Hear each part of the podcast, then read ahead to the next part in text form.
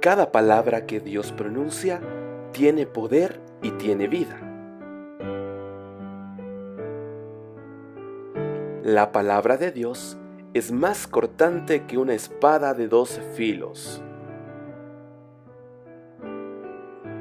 Prepárate a recibir lo que Dios tiene para ti.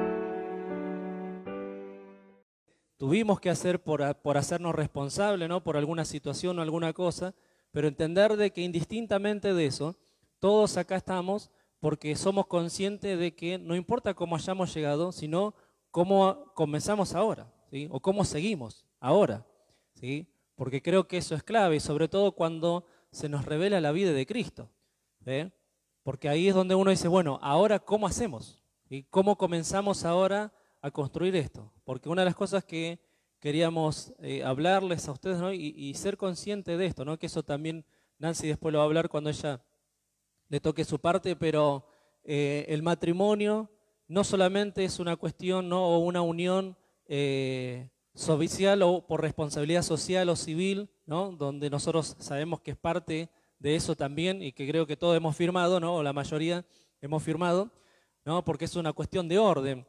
No solamente es una cuestión de unión física ¿sí? y emocional y, racional o psicológica o psíquica, ¿no? donde nos unimos emocionalmente, donde nos unimos eh, en nuestro pensamiento, donde nos unimos físicamente, sino que también es una unión espiritual. Amén. Y creo que eso es lo que nosotros tenemos que entender que es algo que se va construyendo. Por eso, una de las cosas que yo les quiero primeramente eh, hablar o establecer o, partir de acá, ¿no? Yo voy a partir o hacer el inicio para que después Nancy comience a hablar acerca de ese amor genuino o de, ese, eh, de esa orientación hacia esa construcción del amor, ¿sí? Porque entendemos de que es algo que es parte del matrimonio, es parte de lo que somos, pero muchas veces es algo que no lo tenemos en cuenta, ¿sí? Que esto es algo que tenemos que construir. Esto es algo en lo que tenemos que trabajar a conciencia, ¿sí? Porque fíjense que uno piensa que cuando ya está casado, ¿no? Listo, ya está, llegamos, ahora que sea lo que Dios quiera, ¿no? Cuando es padre, eh, dice, bueno, ya está, ya somos padres, bueno, ahora tenemos que cumplir esto, pero nos olvidamos lo importante, y ese proyecto de vida, de propósito, de familia, que tiene Dios para con nosotros y saber que, saber que Dios no nos eligió para que seamos una familia más que estemos ahí, sino que nos eligió con un propósito que es manifestar esa vida de Cristo entre nosotros, en nosotros y para el mundo. Amén. Entonces, algo que yo les quiero compartir y, rápidamente quiero que me acompañen Lucas 15, Lucas 15, 8. Lucas capítulo 15, versículo 8, y dice así, es una parábola que Jesús enseñó pero quiero tomar algo importante de lo que, de lo que está allí escrito. Fíjense que dice, o supongamos que una mujer tiene 10 monedas de plata y pierde una. No enciende una lámpara, barre la casa y busca con cuidado hasta encontrarla. Y cuando la encuentra, reúne a sus amigas y vecinas y les dice, alégrense conmigo, ya encontré la moneda que se me había perdido. Le digo que asimismo se alegra Dios con sus ángeles por un pecador que se arrepiente. ¿sí? fíjense que en esta parábola Jesús no está solamente hablando acerca de esta idea, ¿no? que muchas veces solamente la, tenemos ¿no? del pecador que se arrepiente o aquel que acepta a Cristo, ¿sí? sino que está hablando de aquel que vuelve en sí. ¿sí? Toda persona que a conciencia en algún sentido en su vida o en algún momento en su vida vuelve en sí y se da cuenta de algo que había perdido. ¿sí? Y dice que en los cielos hay fiestas cuando esto ocurre. Cuando nosotros aún, eh, aunque ya fuimos lavados por la sangre de Cristo, ¿no? Pero también somos seres humanos naturales que muchas veces erramos, pero que cuando dice la palabra, cuando nos arrepentimos, es decir, cuando volvemos en sí, nos damos cuenta de que algo habíamos perdido, ¿sí? de que algo se nos pasó, de que algo se perdió, ¿sí? y lo encontramos, dice que el cielo hace fiesta, es decir, que Dios se alegra en eso. Es decir, que eso es parte del proyecto de Dios, parte de algo que Dios quiere parte de algo que Dios celebra. Por eso fíjense cuánto tiempo nosotros perdemos, y hablando de tiempo, ¿no? no de lo que perdemos, sino que cuánto tiempo perdemos buscando cosas que perdimos en casa. ¿no? Por ejemplo, lo que siempre generalmente se pierde ¿no? y que vos eh, justo en el momento que más lo necesitas no lo encontrás, que es la llave. ¿sí? La llave del auto o la llave de la casa. ¿no? Fíjense que generalmente ¿no? uno tiene en su casa un lugar donde pone, o donde lo engancha, o donde, no sé, ya sea una, una eh, que es una vasija o algo, o un lugar donde la cuelga, ¿sí? Pero generalmente hay uno que siempre lo pone ahí y otro que no. ¿no? Esto pasa en todos matrimonios, así que no es que eh, uno es culpable y otro no, esto pasa en todos lados. ¿sí? Pero fíjense qué pasa, cuando vos te das cuenta que lo necesitas, ¿sí? Cuando tenés que hacer algo, cuando tenés que salir. Entonces, fíjense cuánto tiempo nosotros perdemos muchas veces buscando eso que se perdió. Porque acá lo importante es el tiempo que nos lleva a recuperar eso o encontrar esto. Por eso Jesús cuando enseña en esta parábola hace énfasis en el tiempo. Dice que esta mujer perdió esto y dice que ordenó la casa, barrió la casa, encendió una lámpara, barrió la casa y buscó con cuidado. Entonces lo que Jesús está hablando acá es el tiempo, porque muchas veces cuando nosotros no tenemos en orden no ordenadas. ¿sí? Una cosa es tener las cosas ordenadas, ¿sí? como tener ¿no? todo, en casilla, todo en su lugar, y otra cosa es tener las cosas en orden. ¿sí? Es decir, cada cosa dándole la importancia que se merecen. ¿sí? Entonces, fíjense que en el matrimonio eh, va a haber siempre esto, ¿no? Uno que tiene su tipo de orden y otro que tiene las cosas ordenadas, ¿no? O sea, uno tiene las cosas ordenadas a su forma, ¿no? eh, como la oficina o el taller o no. Esta es tu parte, listo. Ordenala vos como quieras. Si esto queda así, ese es tu orden, ¿no? Y otra que tiene las cosas bien en orden. Pero cuando Jesús le habla acerca del orden, ¿no? O de, de esto que está haciendo esta mujer, tiene que ver con el orden en el sentido de nuestras prioridades, en el sentido de que a qué le damos más importancia. Porque cuando nosotros ordenamos nuestra vida en ese sentido, es eh, mucho menos peligroso, mucho menos eh, factible que se nos pierdan las cosas. ¿sí? ¿Por qué? Porque hay un orden, ¿eh? porque las cosas están en orden, ¿no? porque nos ocupamos de esto, ¿sí? porque le damos prioridad a las cosas que verdaderamente son problemas y esquivamos o soportamos o le dejamos de lado aquellas cosas que realmente no son un problema o no nos, no nos beneficiarían. ¿sí? O nosotros por el orden y por esto, ¿no? o por el nombre de esto, o por el amor o por el proyecto de la familia, hay cosas que decimos, bueno, no, esto no nos podemos ocupar hoy porque no estamos ni a la altura ni capacitados todavía para poder ocuparnos. ¿sí? Por eso eso es poner las cosas en orden. Entonces, en una casa ordenada, las cosas se encuentran. ¿sí? En una casa donde hay orden, las cosas se encuentran con facilidad, porque vos sabés que eso está ahí donde lo dejé. ¿sí? Eso está ahí donde tiene que estar. Por eso entender de que así pasa en el matrimonio. Uno de los grandes problemas que, o sea, el origen de todo problema, toda discusión o toda situación en el matrimonio es por un problema de orden. ¿sí? Por un problema de orden ya sea en el orden de las cosas o en el orden de autoridades, ¿no? Donde nosotros decimos, ¿no? Donde si venís de, tu casa o de la casa donde el papá era el que mandaba y hacía todo, no voy a decir, no, yo acá tengo que mandar, ¿sí? Y si venís de una casa donde mamá era la que mandaba, ¿no? Y papá se callaba, ¿no? Y, y, hay ese, ¿cómo les puedo decir? Ese, ese choque, ¿no? De culturas, ¿sí? Y eso es un cambio de orden de prioridades, donde nosotros sabemos, cuando se nos revela Cristo y llevamos todas las cosas en orden, sabemos que el orden está en Él, ¿sí? Él es la autoridad. En nuestro matrimonio nosotros trabajamos, somos los dos de carácter muy fuerte y muy definidos, ¿no? Y tenemos las cosas demasiado claras para nuestro gusto, ¿sí? Y, y, nosotros sabemos que nosotros nunca, quizás, no digo nunca porque no, no, es la palabra correcta, ¿no? Pero sabemos que muchas veces estamos de acuerdo en que no estamos de acuerdo. Entonces decimos, bueno, que lo que ponemos, nos pongamos de acuerdo en Cristo, ¿sí? En Él. Porque estamos de acuerdo que no estamos de acuerdo, ¿sí? Pero entendemos de que ahí Él es nuestra máxima autoridad. Por eso tiene que ver con ordenar, ¿sí? Tiene que ver con ordenar. Entonces, hay estadísticas ¿no? que hablan que se, pierden, se pierde más tiempo buscando las cosas que en realidad eh, el hecho de la importancia de lo que se perdió. Porque lo que perdemos en esto es tiempo, es tiempo de vida. Lo que perdemos en esto, en este, en este juego, en estas cosas que muchas veces eh, no las vemos allí en nuestro matrimonio, en nuestra familia, es perder tiempo de vida. Es cuánto tiempo hemos perdido o se ha ido en cosas que no recuperamos por estar enfocado en algo que quizás no nos benefició como familia.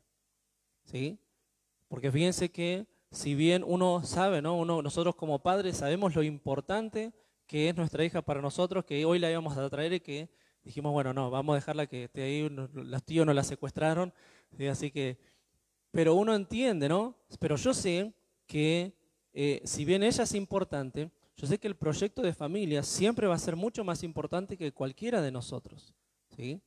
Por eso, porque muchas veces hay matrimonios que se han dividido o que han habido peleas o situaciones por causa de esto, por causa de los hijos, por causa de quién tiene las prioridades, por causa de un cambio de orden.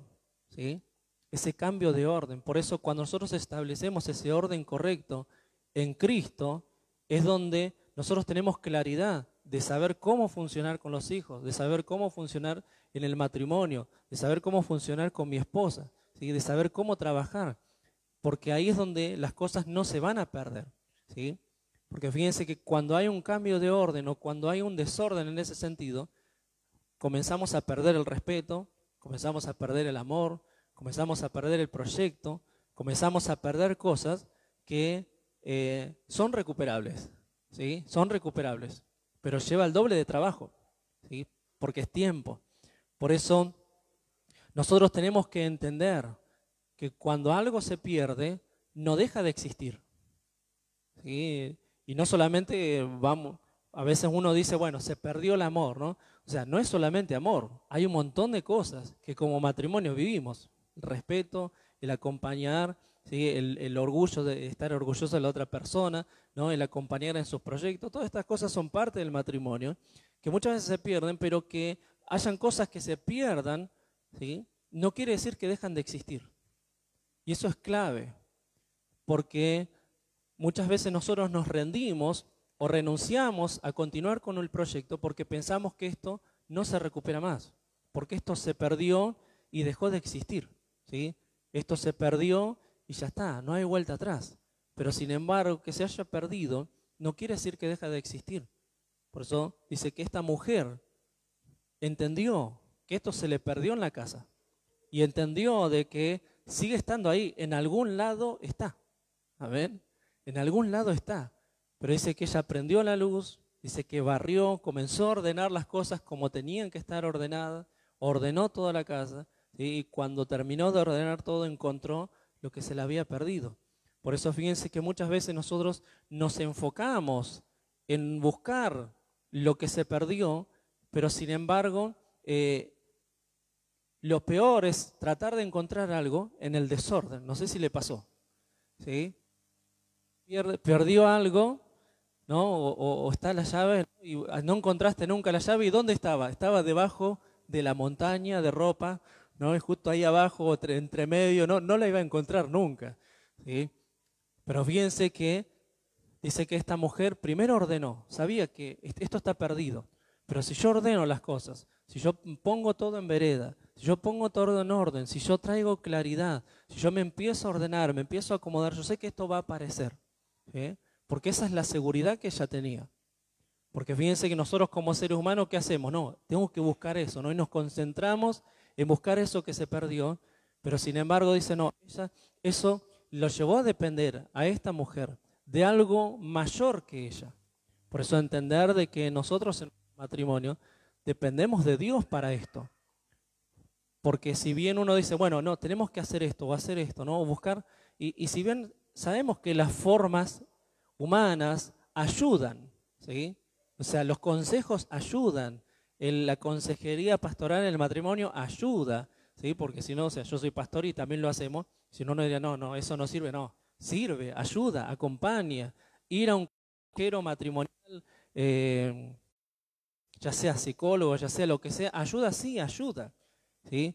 Pero quienes están en el partido, quienes están en la cancha, quienes están jugando, quienes están trabajando, es el matrimonio, ¿sí? Es uno con el otro.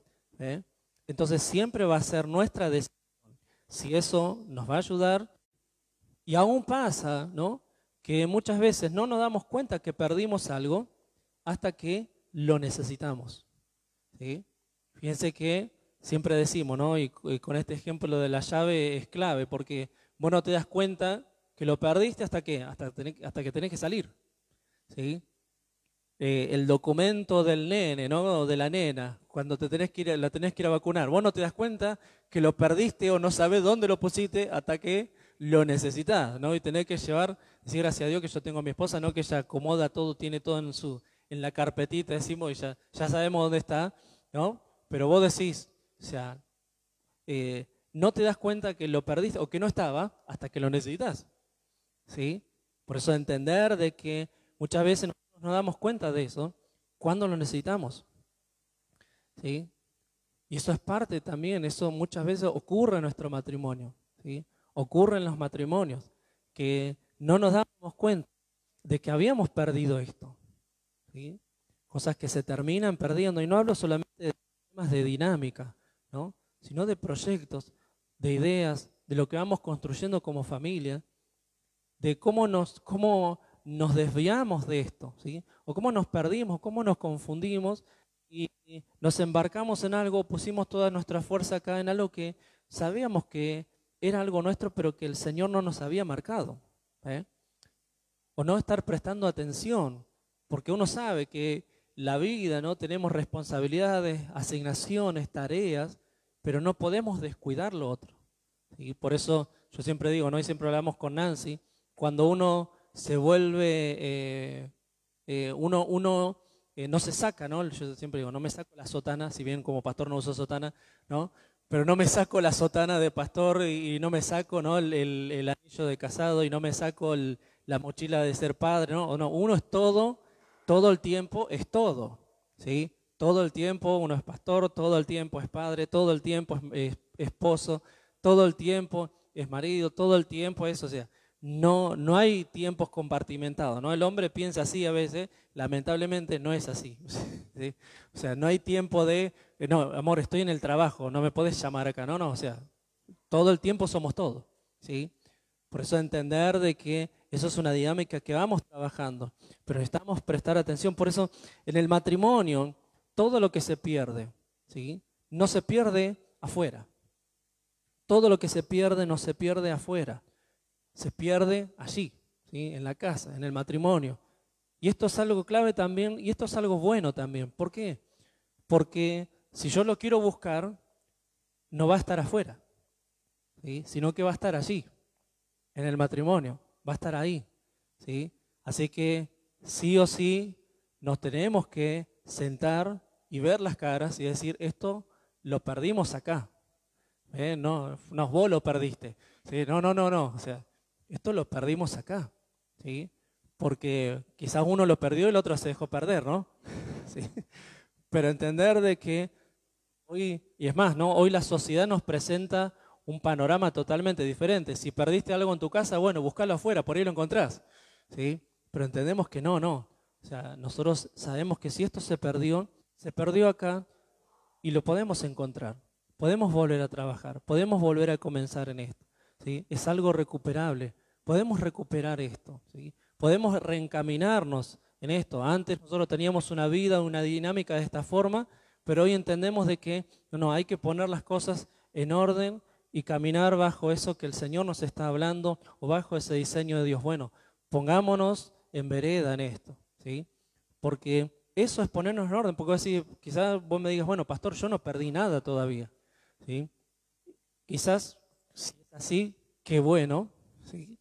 Pero, o quizás todavía no te diste cuenta que lo perdiste, ¿sí? Pero si no, siempre nosotros trabajamos en ordenar. Una de las cosas que todo matrimonio hace durante, y lo va a hacer durante toda la vida es trabajar en el orden. ¿sí? Es trabajar en ordenar las cosas, en plantearse un orden a las cosas, en lo que es importante y en lo que no. Porque eso es lo que nos, nos va a ahorrar tiempo, nos va a ahorrar discusiones ¿sí? Nos va a ahorrar, eh, ¿cómo les puedo decir?, eh, roces, ¿no? nos va a ahorrar el sacarnos chispas, porque vamos a caminar esto, porque nos pusimos de acuerdo. Amén. Por eso tenemos, que, tenemos que velar para traer orden. Tenemos que velar para caminar en orden. Tenemos que velar para caminar siempre en eso que el Señor nos está hablando. Porque yo quiero que, que, entiendas, ¿no? Algo que el Señor te habla a vos, o sea, Dios no te está mirando a vos solamente. Está mirando el uno, ¿sí? la familia. Este, ve a vos y ve a tu esposa. ¿sí? Así lo mismo pasa cuando le habla a Nancy, la ve a ella y me ve a mí. O sea, a mí me viene de, de coletazo también, ¿no? Me viene la palabra. Por eso entender de que son cosas que Dios habla y que Dios sigue trabajando, porque donde nos complementamos y trabajamos uno con el otro. Por eso cada cosa tiene que ir a su lugar.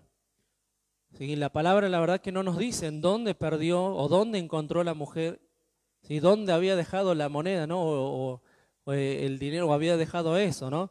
no nos dice dónde lo encontró. Lo encontró debajo de la cama, lo encontró en un zapato, lo encontró arriba, lo encontró dónde, lo encontró en el baño. No nos dice, ¿sí? Pero entender de que si cada cosa va en su lugar, si cada cosa ocupa el lugar que debe ocupar, es claro que lo que se perdió se puede encontrar. ¿sí? Por eso el trabajo que muchas veces nosotros vamos recomendando y vamos trabajando con cada matrimonio es ordenarse es ordenarse en las prioridades, es ordenarse en, la dinámica que tienen de trabajar, porque cuando van caminando en eso, todas las cosas se recuperan. ¿eh? Ahí es donde se recupera la confianza, donde se recupera el amor, donde se recupera la tolerancia, donde se recupera el proyecto, donde se recupera el, ser consciente del otro, donde se van recuperando esas cosas que son parte esencial del matrimonio y donde nosotros a través de ese orden podemos construir algo, ¿sí? Porque eso es algo que vamos a seguir haciendo. Por eso cierro con esto. El Salmo 50, 23 dice, quien me ofrece su gratitud, me honra. Y dice, al que enmiende su conducta, le mostraré mi salvación. Otras versiones dice, al que ordene su camino, ¿sí? le voy a mostrar mi salvación. Es decir, que una de las cosas que Dios promete, ¿sí? aquellos que ordenan, aquellos que se ordenan en la vida, en el camino, lo que Dios promete es salvación. Es decir, te voy a dar luz, te va a ir bien, ¿eh? te van a ir las cosas bien en, en el matrimonio, ¿no? en la dinámica que ustedes tengan, les va a ir bien. ¿Por qué? Porque esto es lo que el Señor promete. El que ordene su camino, el orden trae esto. ¿sí? Porque cuando nosotros nos ordenamos, quien comienza a tomar la autoridad en nuestra vida es Dios. ¿eh? Porque cuando ocurre el desorden, el desorden ocurre, y el desorden nosotros lo vemos en Génesis, el desorden comenzó a ocurrir cuando? Cuando el hombre, como ser humano, comenzó a tomar las decisiones de lo que se debía hacer. Y ahí vino el desorden.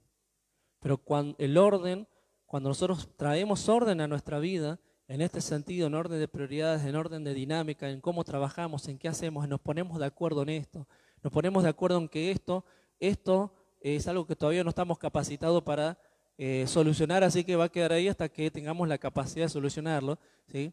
Pero cuando nosotros nos ponemos esas prioridades, es el Señor el que toma el orden y el control en nuestra vida y Él se vuelve nuestra autoridad.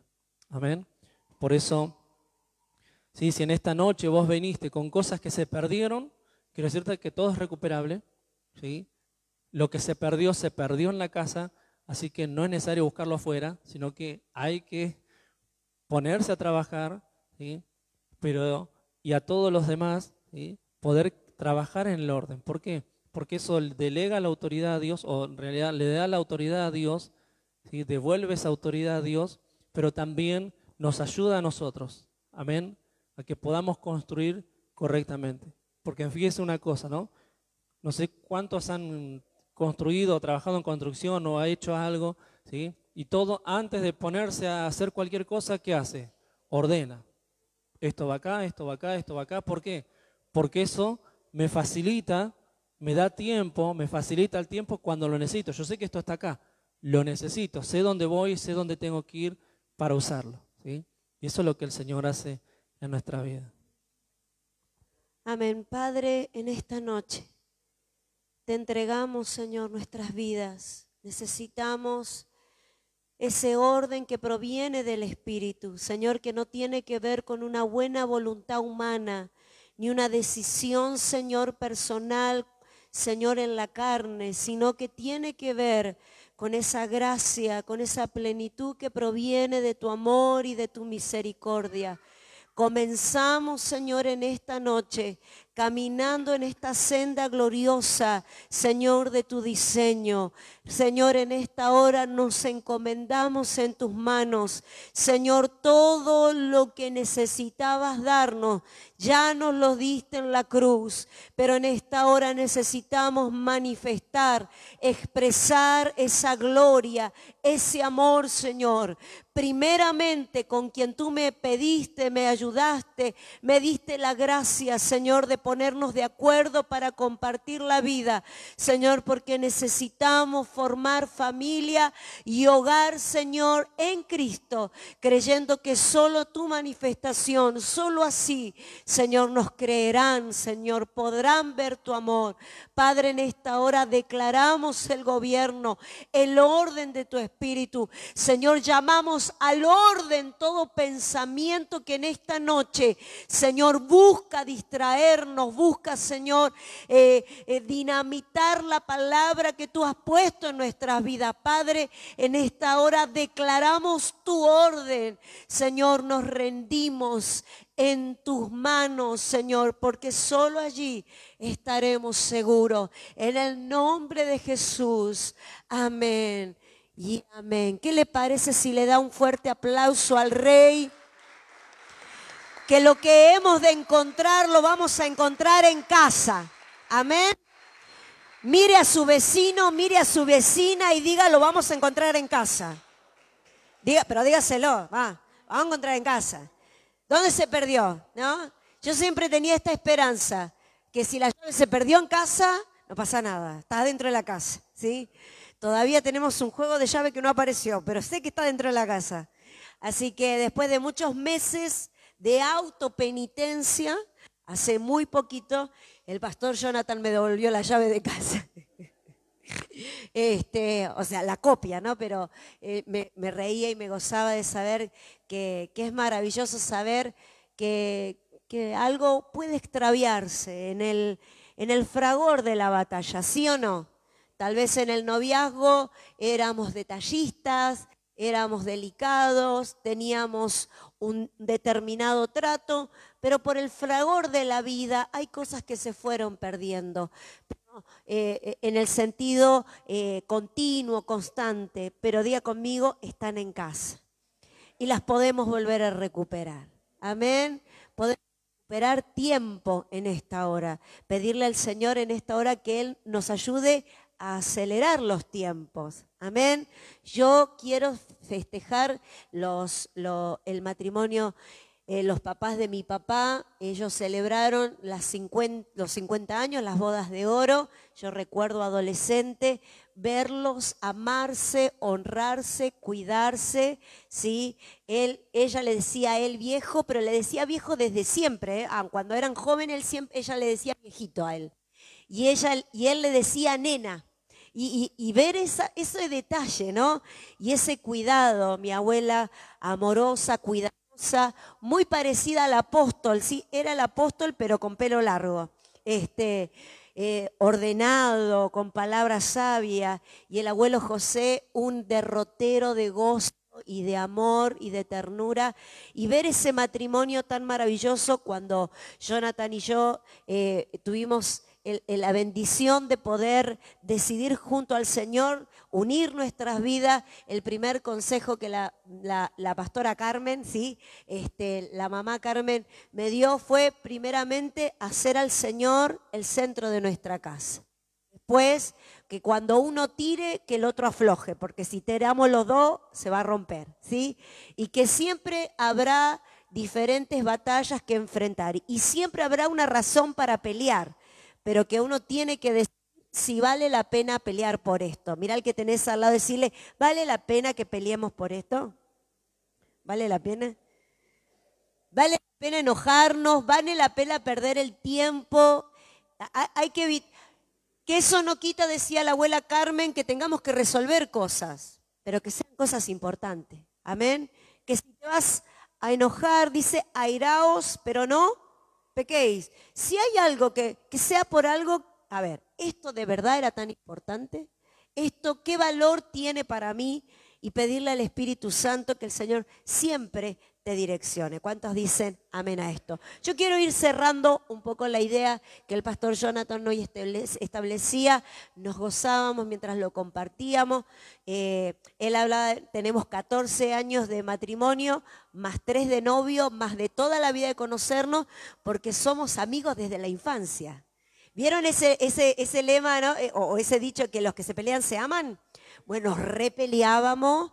¿eh? Eh, nosotros nos molestábamos mucho, eh, eh, yo siempre fui pequeñita y bastante calentona, entonces jugábamos de chico, así como juegan hoy nuestros hijos, ¿no? y él pasaba al lado mío y me decía garrafita, porque era chiquitita, petacona y re calentona. Entonces ahí salíamos corriendo uno detrás del otro para fajarnos, así, así comenzó nuestro amor.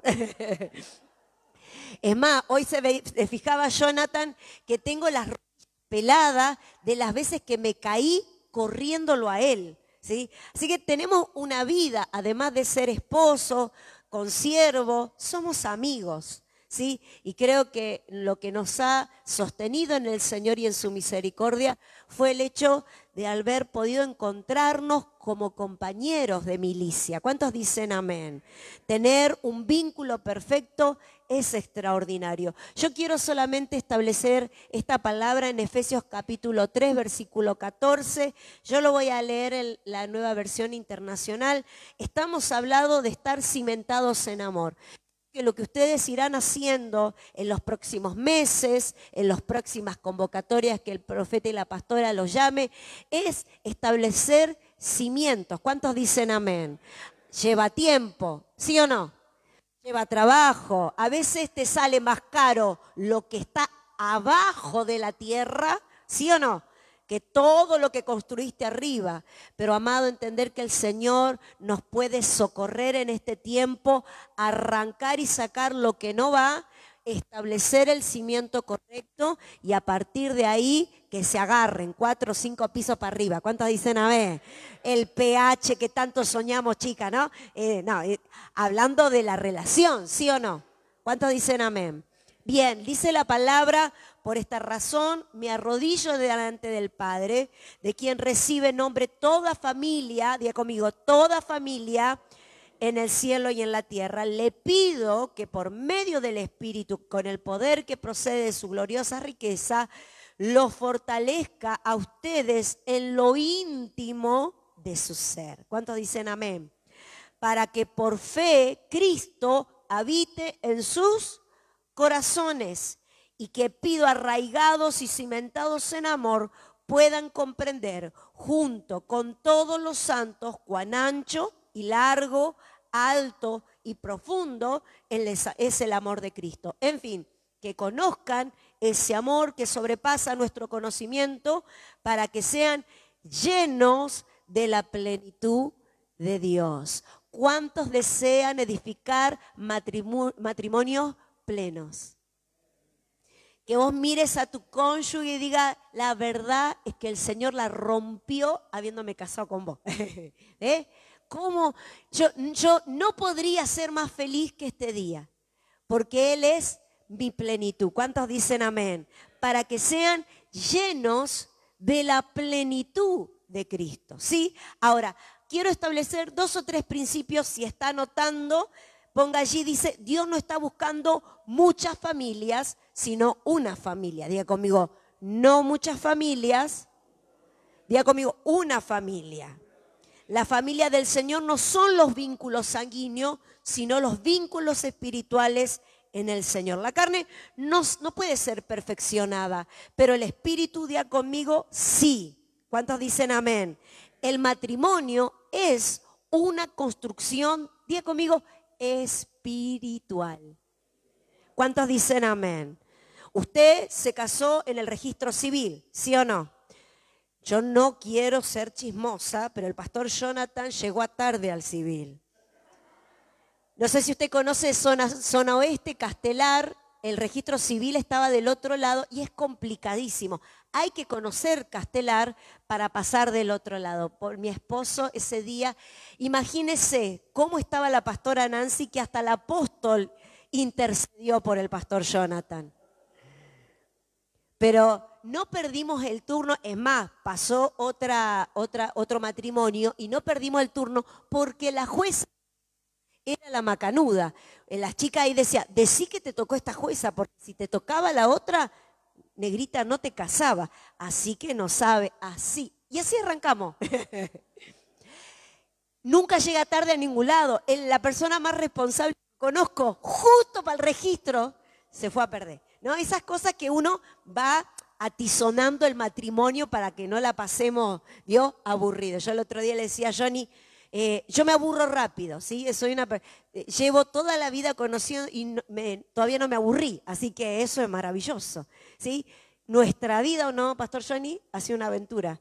Y entender que el vínculo que nosotros tenemos no es natural, ¿Se entiende? Somos dos personas diferentes, con culturas diferentes, con hogares que aunque nuestros padres cristianos tuvieron una, revelación del Evangelio también diferente y que cuando nos encontramos juntos en un, vínculo, en un matrimonio, bajo el mismo techo, nos dimos cuenta lo poco que sabíamos acerca de esta construcción.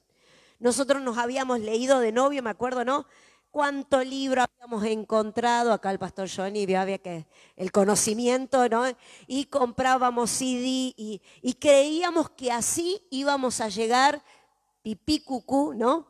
al matrimonio. Y cuando nos dimos cuenta Qué, qué, calidad de persona, cuánto de diferente éramos, cuántas cosas cada uno venía, ¿no? E, en el caso este, de, muchas veces las personas que vienen con, con traumas, con situaciones del pasado, con situaciones de la infancia, con circunstancias, y vos decís, bueno, ¿cuántas cosas le dan tanto color al matrimonio? Y vos decís, ¿qué hago? Diga conmigo, ¿qué hago? Ahora, el vínculo que nosotros comenzamos a construir no es civil, tampoco emocional ni almático. Hoy siento que te amo, ahora te odio, ¿no?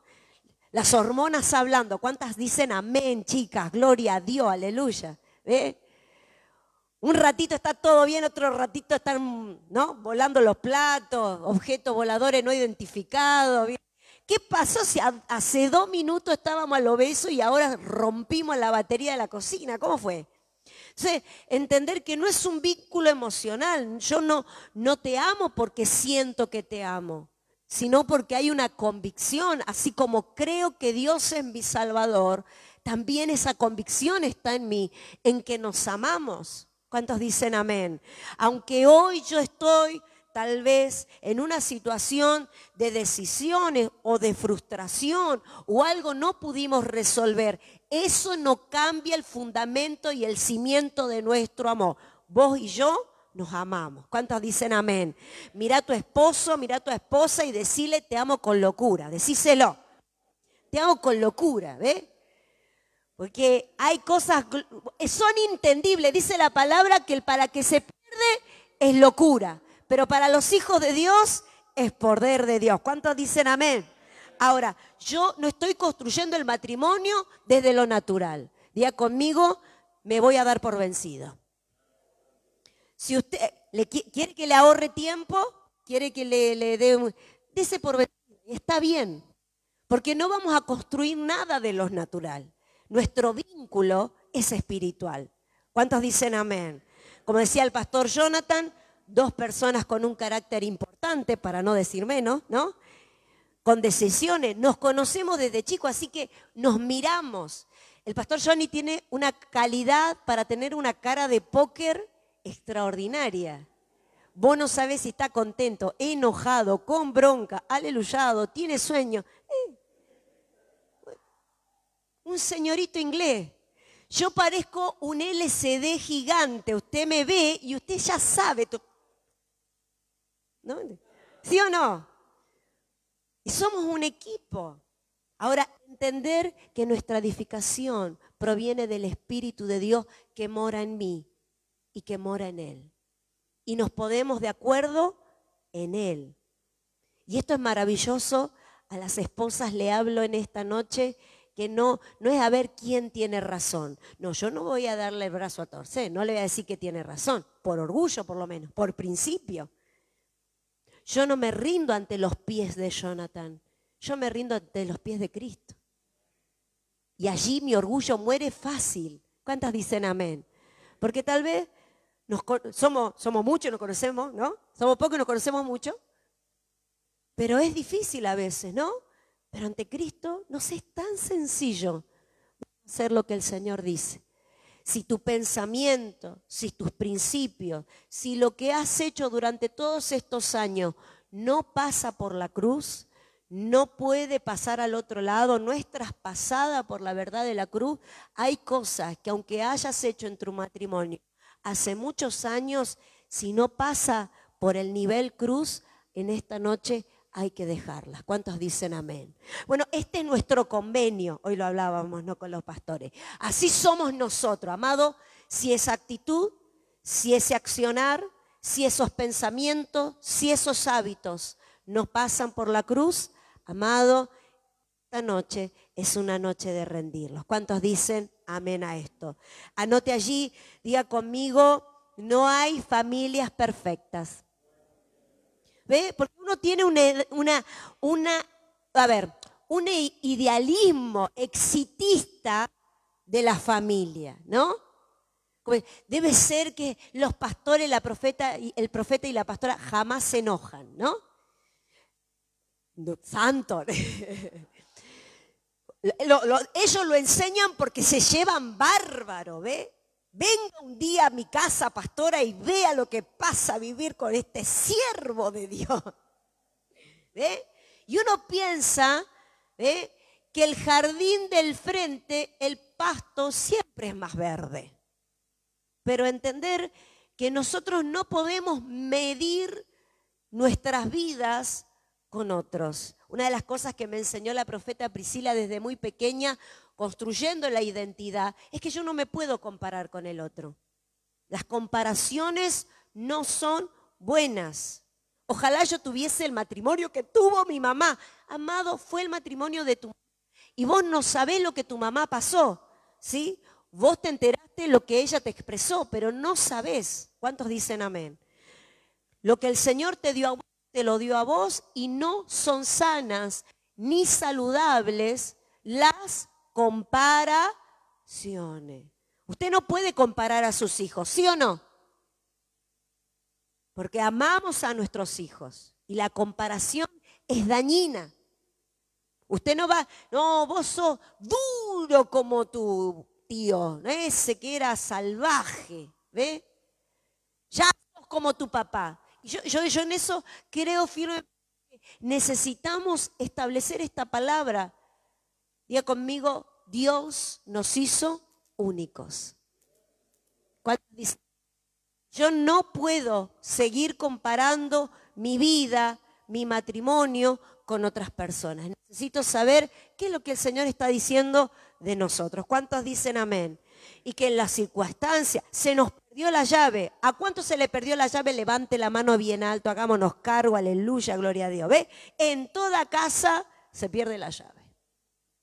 Entonces uno qué piensa primero, esto no le puede llegar a pasar a la pastora Nancy, ¿ve? Siempre nos pasa a nosotros. No, amado, en toda casa se perdió la llave.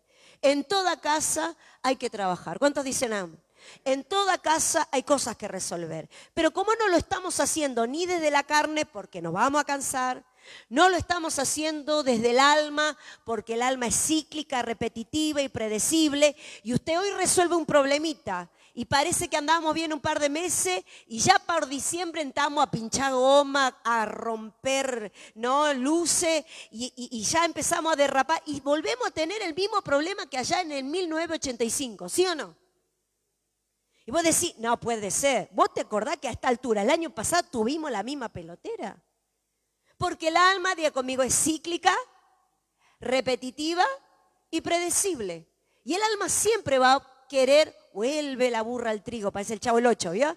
Vuelve otra vez con la misma cantaleta, sacamos la guitarra y seguimos cantando la misma canción. Amado, por lo menos en este año cambiemos de canción. ¿Cuánto dicen amén? Entonces, hay cosas que en esta noche ustedes y yo necesitamos establecer. Hay algo que resolver, lo resolvemos en la cruz. Hubo un conflicto, a veces se viene a la consejería pastoral, dice, no sabe, lo me voy a divorciar, lo voy a matar, lo voy a reventar. Este, le traemos al esposo, le traemos a la esposa, a los pastores, arregle melón, por favor. Por favor, hace muchos años atrás nos contaba un profeta amigo que hoy ya descansa en los pies de Cristo, eh, amoroso él, y lo invitó una, una, una, hermana preciosa que siempre los hospedaba, y lo había invitado a comer, y el esposo era inconverso, ¿sí? Y, y, esta mujer lo trae al cenar con ellos, y él estaba encima, él haciendo el asado, muy agradable el hombre, y esta mujer le dijo al profeta, ve, yo lo traje para que me lo convierta, profeta, ¿eh? Porque este hijo del diablo, incircunciso, necesita al Señor, ¿vio? Y, me acuerdo que el profeta Facundo miraba al hombre porque eh, eh, estaba todavía con el cuchillo, ¿viste? Yo no sabía si iba a terminar siendo yo el asado, decía Facundo. Entonces, entender que Dios no necesita ayuda. Y eso es algo que nosotras como mujeres necesitamos entender. Como que nosotros, bueno, mientras vos, Señor, te vas tomando tu tiempo, yo te lo voy arreglando, ¿querés? Y entender que yo no tengo nada que arreglar con Él y Él no tiene nada que arreglar conmigo. Es Cristo. Y como los dos estamos totalmente dispuestos a someternos a su voluntad, es fácil y es ligera la carga. ¿Cuántos dicen amén? Dijimos que era un vínculo espiritual. No hay nada más espiritual que un matrimonio. ¿Cuántos dicen Amén. Dios está construyendo una sola familia, no familias ideales. Hablaba esta palabra, ¿no? De quien recibe nombre, ¿sí? Toda familia en el cielo y en la tierra. Si usted ve la familia de Jesús, usted diría menos 10, ¿sí o no? Ni la familia le creyó. Ahora, entender que Jesús dijo, mi familia es, y mis amigos son los que hacen la voluntad del Padre. Entonces, ¿cuándo nosotros vamos a caminar? Cuando hagamos la voluntad del Padre. No lo que yo quiera, no lo que Él quiere, sino lo que Dios quiere. ¿Cuántos dicen amén Entonces, entender que Él no quiere arreglar mi familia. Así que si alguno en esta noche vino con la caja de la familia, con todo adentro y todo medio roto, yo quiero decirte que no es que Dios va a arreglar mi familia. Lo que primero usted y yo necesitamos es aceptar su familia. ¿Cuántos dicen amén? Su diseño de familia, su cuerpo, los que hacen su voluntad. Levante la mano y diga conmigo, yo soy su familia. Él está edificando su familia en lo que hacen su voluntad. Quien no hace su voluntad tomará su propio camino. ¿sí? Tengo dos palabras para ustedes. Lola, mento. ¿Ve? ¿Quiere tomar su camino? ¿Quiere hacer lo que quiere? Hágalo con libertad. Pero así vamos a terminar. Como decía el pastor Jonathan, hoy la filosofía del mundo es anda a buscar afuera, cuando lo que se perdió fue adentro de la casa. Vivimos en una generación en donde se me terminó el amor, ¿no? Yo le hago una pregunta al que tiene auto, ¿no? Se le acaba la nafta. Usted si es normal, ¿a dónde va? A la estación de servicio. ¿Usted cambia de auto porque se quedó sin nafta? No, carga nafta. Bueno, entender que si algo se agota, nos renovamos, nos recargamos en el Espíritu de Dios. ¿Cuántos dicen amén? Yo vuelvo a mirar a mi esposo y vuelvo a ver al chico que nos agarrábamos a patadas cuando éramos chicos. Y lo divertido y lo hermoso. Y compartir los altares cuando fuimos jóvenes y ver vernos crecer en el Señor, escucharnos. Nos hemos cuasi criado juntos y seguir después de tantos años y entender que no se nos agota el amor, porque el amor sigue siendo Él. ¿Cuántos dicen amén?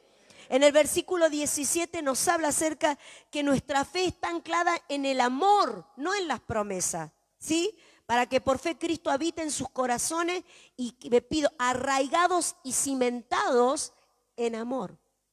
Entonces mi fe en que esto funcione no está en anclado en la promesa que yo le dije delante del pastor que me casó. ¿eh? Te prometo que te voy a amar en la salud y en la enfermedad, cuando tengas plata para sacarme a pasear, a comprarme zapatos, a comprarme la tropea y cuando andemos medio rata, ¿vio? ¿Sí o no? Contigo pan y cebolla, pero a los dos meses andamos reclamando una salidita de paseo. Entonces, entender que mi fe está anclada no es, no es lo que nos hemos prometido en lo natural, sino en el amor que nos unió, que no fue otra cosa que Cristo. ¿Cuántos dicen amén? Mira al que tenés enfrente, mira a tu esposa, mira a tu esposo y decíselo, yo me casé con el que quise. ¿Sí? Yo te elegí, a mí nadie me obligó. ¿Ve? Porque cuando a veces vamos a la consejería, esto pasa en Castelar, no, pastores Julio y Eva, acá yo sé que no. Pero nos ha pasado, ¿no? Que vienen con el marido, con la... Mirá, yo lo sé, ¿viste? ¿Quién es este? Vos lo elegiste. A vos te gustó, ¿sí o no? Ajo y agua. y entender que por algo lo escogiste. Y entender que nosotros no somos una media naranja. Bueno, yo andaba por la vida hecho medio mitad toda la vida faltándome algo y te encontré. No. En Cristo, día conmigo, lo tengo todo. Yo, en, esta, en, en este ámbito y en este hábitat llamado Nancy, habita Cristo y lo tengo todo. Yo no uní mi vida a Jonathan porque me faltaba algo. Ni Jonathan unió su vida a Nancy porque le faltaba algo. Unimos nuestras vidas en la plenitud de Cristo. ¿Cuántos dicen amén? El amor nos cimenta. Escríbalo. El amor nos cimenta. Si no es un dicho. Busque conmigo Romanos 8:37. Dice la palabra de Dios, antes en todas estas cosas somos más que vencedores por medio de aquel que nos amó. Día conmigo, antes, en todas estas cosas somos más que vencedores por medio de aquel que nos amó. Es decir, que yo no, cimento eh, mi vida, mi matrimonio, mi persona, porque estoy viendo si Dios me va a amar. Día conmigo, Él ya me amó. ¿Cuántos dicen amén? a las mujeres le hablo, le hablo en este caso, por eso vinimos los dos, pero le hablo a las chicas. ¿No fue maravilloso escuchar que antes que te enterases que, que vos estabas enamorada de él, él estaba enamorada de vos? Ay, qué cosa más romántica. ¿eh? Él me amó. Yo estaba ahí por la vida haciéndome la linda y él me amó. Bueno, lo mismo pasa en Cristo. Nosotros andábamos por la vida y antes que nos enterásemos, Él nos amó. Y nuestro cimiento tiene que ver con lo eterno. Ya nos amó, ya nos cimentó, ya vio nuestro matrimonio. ¿Cuántos dicen amén? Entender que Él nos amó en tiempo consumado, independiente de lo que me pase o, lo que nos pase, no, no necesitamos otra cosa más que establecer en esta noche que Él nos amó. Y si Él nos amó, el amor entre nosotros es renovado, es fortalecido. Encontraremos aquellas cosas que fueron perdiéndose por alguna u otra razón, pero entender que estamos aquí en su plenitud. Anote allí donde está apuntando, amor es entender lo que pasó en la cruz. Amor no es un ramo de rosa, aunque amamos recibirlo. ¿Cuántos dicen amén? Amor no es recibirnos o esperarnos con la comida hecha, aunque es precioso poder hacerlo. Amor es lo que pasó en la cruz. Y yo no, si yo no entiendo, como Nancy, y si Jonathan no entiende como Jonathan, que lo más importante que podría haber pasado en nuestro matrimonio fue lo que sucedió en la cruz, andaremos trastabillando toda la vida. ¿Cuántos dicen amén? Si lo que Él hizo en la cruz no es suficiente para sostenernos, entonces todo lo que hagamos nos sirve de nada. Por eso la palabra habla acerca de que Cristo es nuestro vínculo perfecto. ¿Cuántos dicen amén? Dios no te sana porque te ama, Él ya te amó. Dios sana porque Él ya nos amó en la cruz. ¿Cuántos dicen amén? Dios no, bueno, yo vine a arreglar acá el matrimonio de los chicos, que no sé, anduve explotando esta semana. Amado, entender que Dios lo tiene todo bajo su gobierno y Él nos amó. Como decía el pastor Jonathan, ¿por qué estamos hoy tan apurados, profeta, pastora, para poder establecer esta palabra? Porque lo que necesitamos es ahorrarnos tiempo. ¿Cuántos dicen amén? Rompernos menos la cabeza. ¿Cuántos dicen amén? Voy terminando. La plenitud de Dios es el conocimiento perfecto de su amor. ¿Cuántos dicen amén? ¿Cuántos dicen amén? El conocimiento de Cristo es esa plenitud maravillosa que el Señor nos da. ¿Cuántos quieren disfrutar su plenitud? Tengo que conocerla. Usted, amada esposa, le pregunta, ¿usted conoce el perfume de su esposo? ¿El olor de su esposo? Que no, va, no es el perfume que usa, es el aroma que tenemos, ¿sí o no? Amado varón, ¿usted conoce el aroma de su esposa, el perfume de su esposa? Vea que cuando uno y otro se va de viaje y una entra, ah, duermo con la remera, qué cursi, no le voy a contar, qué bajón. ¿Eh? Fue una risa, porque hasta que llegó Abrilcita era dormir, ¿no? Más o menos con una almohada vestida de Johnny, pues no podía dormir. Cuando llegó Abrilcita, maravilloso porque ella es bien cari, calurosa. Uno tiene los pies fríos, Abrilcita ahí te abraza y es maravilloso. Sentimos nuestra, nos conocemos. La plenitud es porque nos conocemos. Cuando vos tenés un mal día, nadie se dio cuenta, pero tu esposa te vio entrar. ¿Qué pasó? ¿Y ahora qué pasó? Y vos te haces el de rogar, ¿vio? Yo sé que esto no pasa acá, pasa en Castelar. Nada, no me pasa nada. Vení, sentate. Vas a, va a tomar un mate. ¿Qué pasó? ¿Sí o no? Nos conocemos. Y nos amamos. Y tal vez nadie se dio cuenta. Y está bien. Pero nos conocemos. Detectamos, ¿no? Cuando uno se levantó con el parto al revés. ¿eh? Ese día todos andamos, ¿no? Este, hay libertad de la casa. ¿No? Me causa gracia cuando pasan esos días, el pastor Johnny y Abrilcita van cantando. ¿eh? Y, hasta que a mí se me pasa rápido porque me hacen reír. Entonces, eh, es maravilloso. Tu familia te conoce. Entonces, ¿cómo yo puedo vivir la plenitud de Cristo? Conociéndolo a Él. Dice Juan, y esta es la vida eterna, que te conozcan a ti. ¿Cuántos dicen amén? ¿Sabe cuándo su matrimonio caminará sobre ruedas? Cuando usted conozca a Cristo. Pero pastora, yo he hecho los 255 seminarios, me he leído 350 mil libros, he ido a, todas las convenciones y congresos, pero si toda esa palabra no se ha manifestado en tu vida, dice la palabra de Dios que podemos hablar lenguas angelicales, podemos hacer milagros, podemos, no sé, mover las estrellas, traer la luna, pero si no hay amor, de nada nos sirve. ¿Cuántos dicen amén? Si yo no puedo manifestar el amor en casa, yo no puedo pararme en una plataforma. ¿Cuántos dicen amén? Si mis hijos no pueden comer de ese amor, de nada nos sirve. Quiero terminar en esta noche. Toda raíz de amargura comienza por una, una expectativa no cumplida. ¿Cuántos dicen amén? La libertad de un matrimonio es vivir bajo la soberanía de Cristo. Y algo que hoy se estableció y me gustó. Por medio de su plenitud somos completos, ¿sí? Somos completos en Él. Yo no, no vine a completarlo y Él vino a completarme. Diga conmigo, nos complementamos.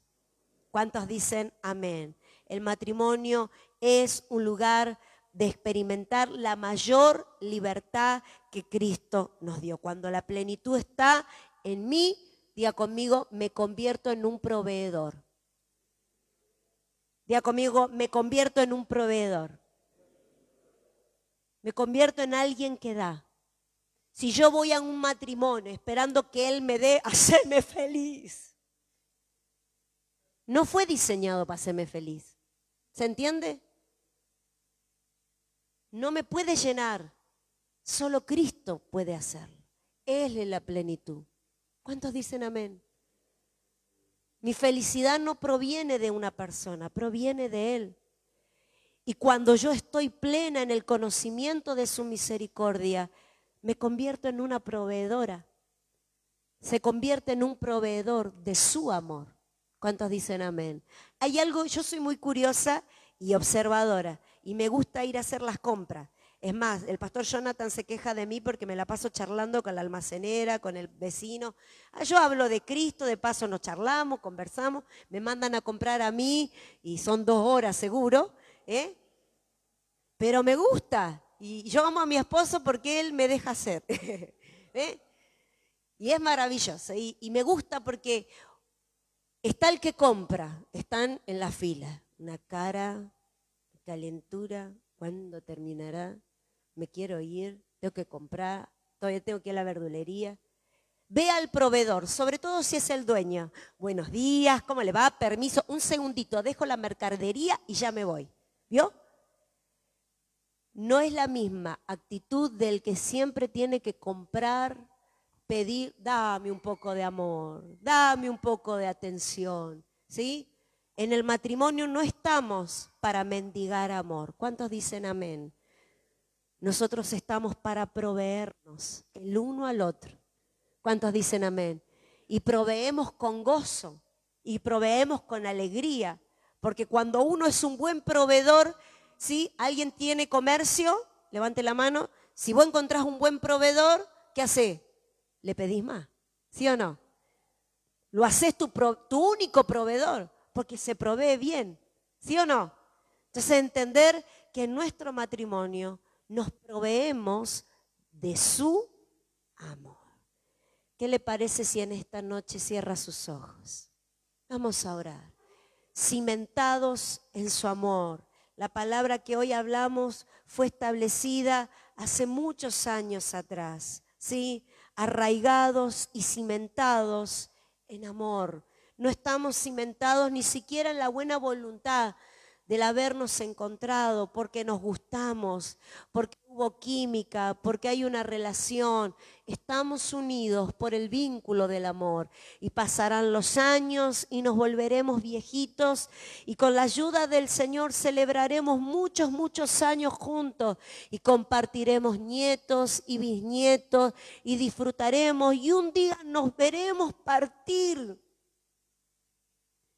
y podremos decir que no perdimos ni un minuto de nuestras vidas en cosas que no tenían nada que ver con el vínculo perfecto.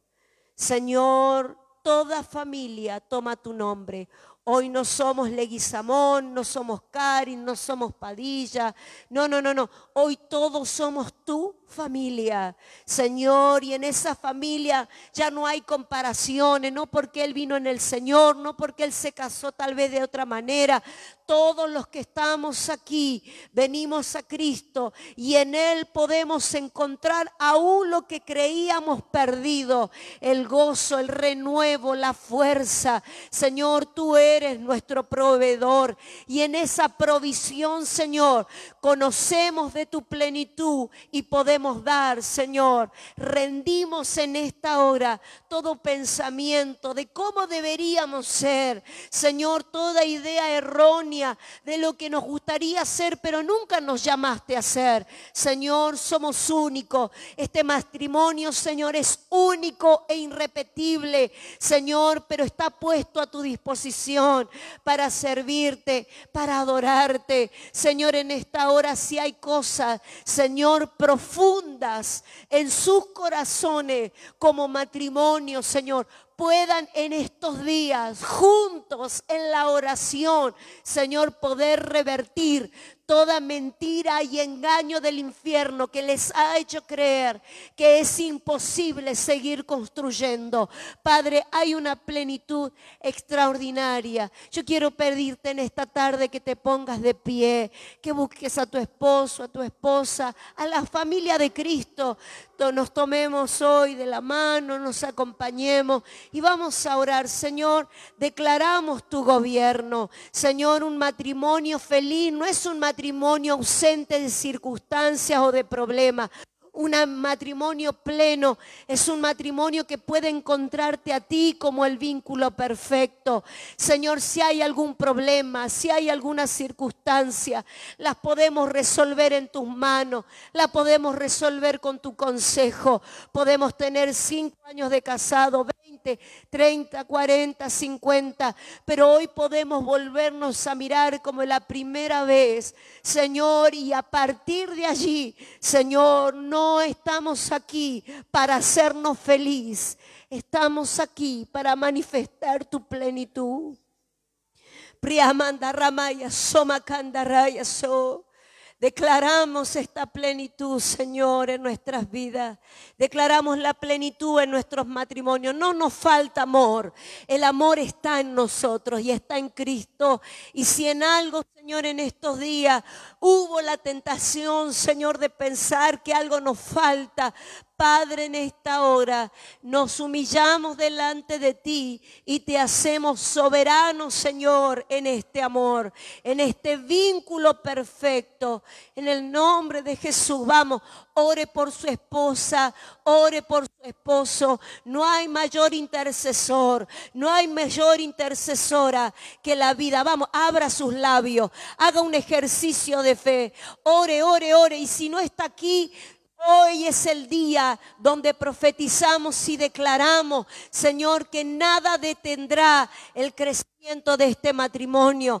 Oh, habitúese a orar por su esposo. Haga un buen hábito en los próximos días. Ore por su esposa antes de salir de su casa. Ore por sus hijos. Interceda delante de Dios. Por esta razón doblamos nuestra rodilla. Que Cristo sea formado en nosotros. Declaramos esta palabra. Vamos iglesia, yo sé que esta es una casa de adoradores, de hombres y mujeres de oración. Yo sé que Dios te ha dado palabra, promesa sobre tu matrimonio al diablo le encantaría verte fracasar. Oh, le encantaría ver una denuncia de divorcio. Pero en esta hora revertimos toda mentira y engaño. Y oramos, oramos, oramos, oramos. Vamos, cierre los ojos. No vamos a orar cuando haya problemas. Vamos a orar ahora. Vamos a edificar ahora juntos. Y a mandar a Vamos, suelte la voz de Cristo sobre su vida. Señor, tú eres el vínculo perfecto. Señor, no es mi voluntad, no es lo que yo quiero. No es, no es que me voy a salir con la mía. Nos vamos a rendir juntos delante de tu presencia. En el nombre de Jesús. Amén y amén.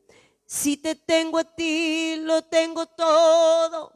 Mi amado, mi tesoro, fuera de ti, nada deseo, Señor. Si te tengo a ti, lo tengo todo. Mi amado, mi tesoro, fuera de ti, nada deseo, Señor. Si te tengo a ti, lo tengo todo. Mi amado, mi tesoro, fuera de ti, nada deseo, Señor. Una vez más, si te tengo a ti, lo tengo todo. Mi amado, mi tesoro, fuera de ti, nada deseo. Señor. Una vez más, si te tengo a ti, vamos. Sí, Señor.